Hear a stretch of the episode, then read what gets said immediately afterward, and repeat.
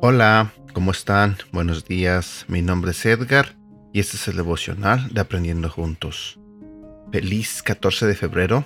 Como todos saben, hoy se celebra el Día del Amor y la Amistad. Hoy, en muchos lugares, eh, mucha gente tiende a salir y comprar regalos o detalles para sus esposos o sus esposas, para el novio o la novia. ¿Por qué? Porque estamos celebrando el Día del Amor el Día de la Amistad. Eh, yo muchas veces he dicho que creo que para celebrar el amor y la amistad deberíamos hacerlo todos los días, pero hoy puede ser un día especial.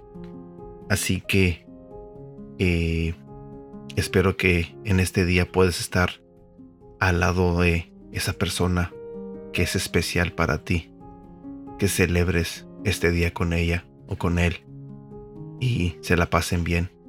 También celebra a tu amigo o tu amiga. Y que sea un día bonito para todos.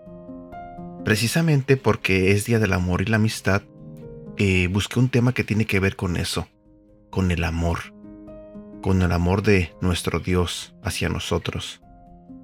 Así que espero que este devocional te guste, espero que este devocional te haga pensar y reflexionar sobre el verdadero amor. El tema de hoy se titula Amor es la razón. El mensaje entero de la palabra escrita de Dios está basado en un solo pensamiento, una idea, una persona. Amor. Amor es la razón, la fuerza convincente de nuestra existencia, la respuesta a por qué fuimos nacidos.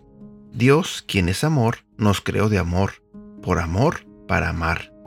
Es su gran mandamiento para nosotros, para amarlo a Él y a los demás y para experimentar la alegría proveniente de las relaciones de ese amor.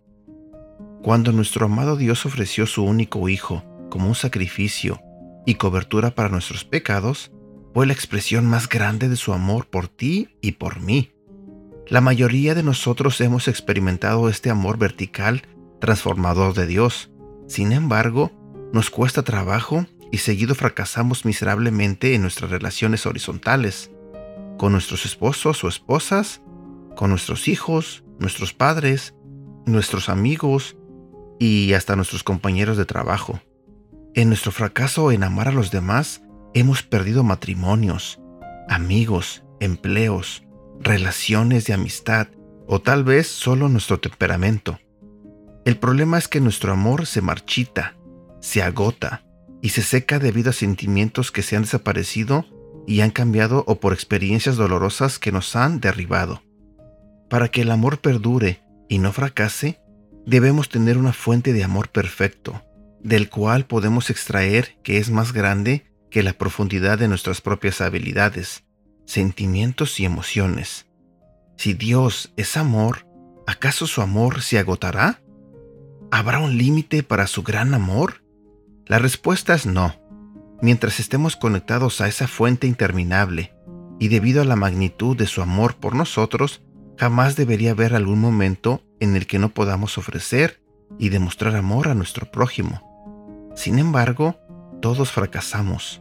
Afortunadamente, cuando regresamos a Dios, Él abruma todos nuestros fracasos con su generosa gracia y misericordia, ofreciéndonos nuevos comienzos. Podemos avanzar en nuestros fracasos al sostenernos en la verdad que Dios nos ha llamado suyos. Nuestra debilidad es su gran fortaleza. Si practicamos amar a los demás, podemos tomar un paso adelante y dos hacia atrás, pero mientras continuamos haciendo espacio para Él y seguimos en su eterna y sin fin cascada de Niágara de amor, nuestra respuesta hacia los demás será siempre de amar, siempre servir, siempre dar. Nuestra debilidad para amar jamás será agotada, porque el amor no solo es un sentimiento o una emoción, amor es una persona. Él está a nuestro favor, Él está con nosotros y nos apodera a través de su gran amor a amar a los demás, más allá de lo que creemos posible. Continúa conmigo en los siguientes días conforme leemos más acerca de cómo practicar el gran mandato de amar a los demás por su gran amor. La Biblia nos dice en el libro de Primera de Juan, capítulo 4, versículo 19, nosotros amamos a Dios porque Él nos amó primero. Versículo para recordar, Marcos capítulo 12, versículo 30 al 31. Ama a tu Dios con todo lo que piensas, con todo lo que eres y con todo lo que vales. Y el segundo mandamiento en importancia es, cada uno debe amar a su prójimo como se ama a sí mismo. Ningún otro mandamiento es más importante que estos dos.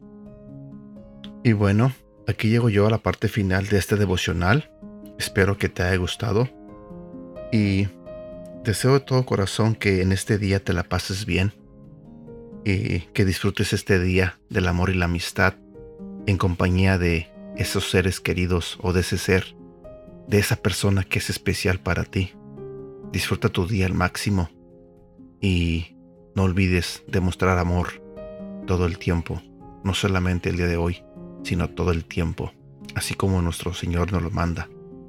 ¿Ok? Cuídate. Buen día.